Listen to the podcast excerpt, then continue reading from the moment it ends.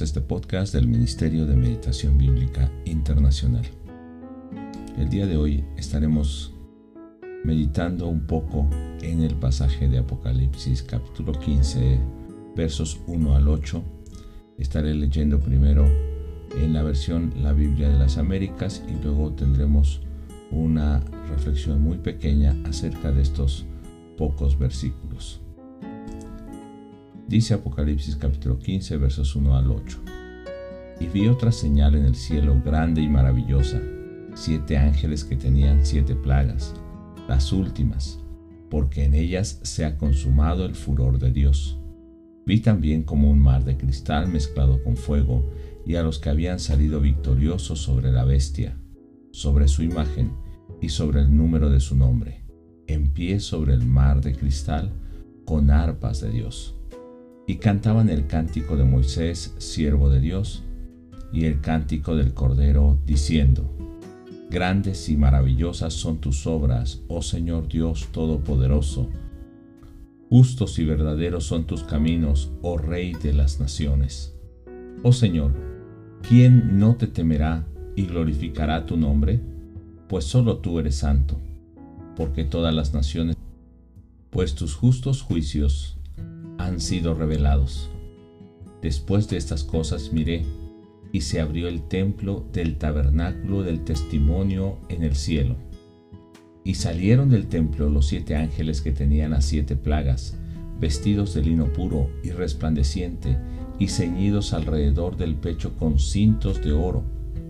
Entonces uno de los cuatro seres vivientes dio a los siete ángeles siete copas de oro llenas del furor de Dios que vive por los siglos de los siglos. Y el templo se llenó con el humo de la gloria de Dios y de su poder, y nadie podía entrar al templo hasta que se terminaran las siete plagas de los siete ángeles.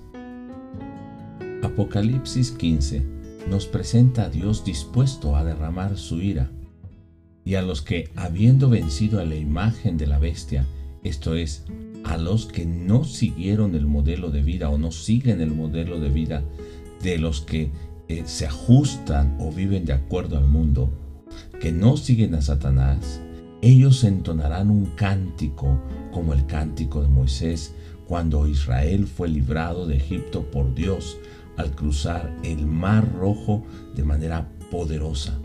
Pero ahora, además, también es el cántico del Cordero un cántico donde alaban a Dios por sus obras maravillosas, por su redención, porque es Rey todopoderoso sobre las naciones y sus caminos son justos y verdaderos. Es un Dios santo que ha mostrado su justo juicio y todos deben glorificarle y temerle. Podemos preguntar hoy, ¿cómo adoramos a Dios? ¿Y por qué causa le glorificamos y le tememos. ¿Será por su santidad? ¿Por su poder? A pesar de que veamos sus juicios. Recordemos que somos su pueblo e inclusive en las plagas más destructoras que nos pase, mantendrá segura su promesa de salvación, la promesa para sus hijos, para que estemos seguros en su presencia en los cielos.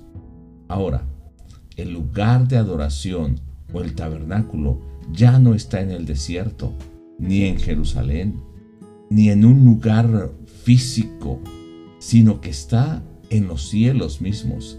Ese templo está lleno de la gloria de Dios, como fue en Éxodo 40 cuando se levantó y fue santificado con la presencia de Dios, o como cuando Salomón dedicó el templo en Jerusalén y la misma gloria de Dios llenó ese lugar, que no podían entrar a ministrar o en el tabernáculo Moisés no podía entrar a ministrar mientras estaba lleno de la gloria de Dios.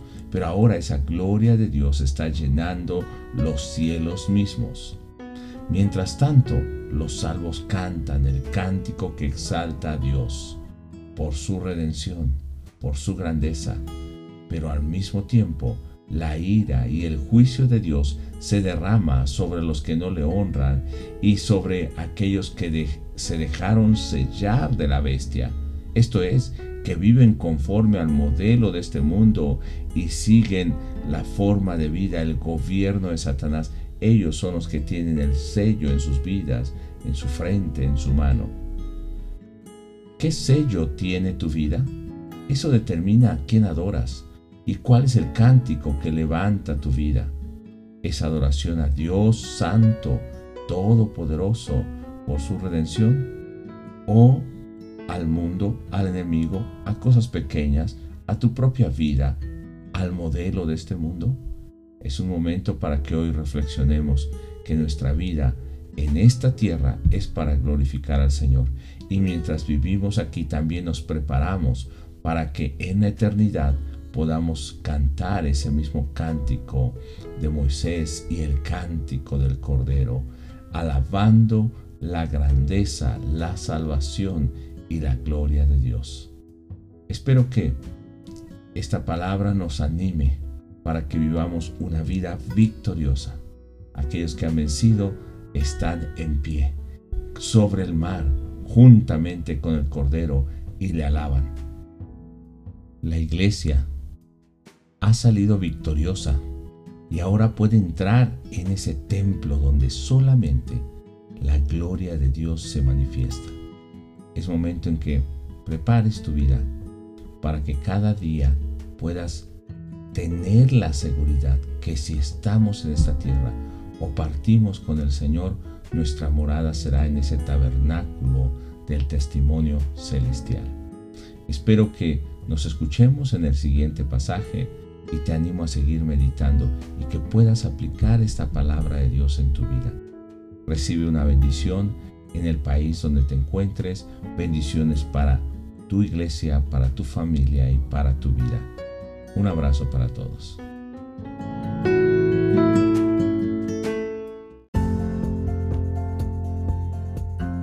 Le invitamos a seguirnos en nuestras redes sociales, por YouTube en Meditación Bíblica Internacional, por Facebook en Ministerio de Meditación Bíblica y en nuestra página que es www.meditacionbiblica.com.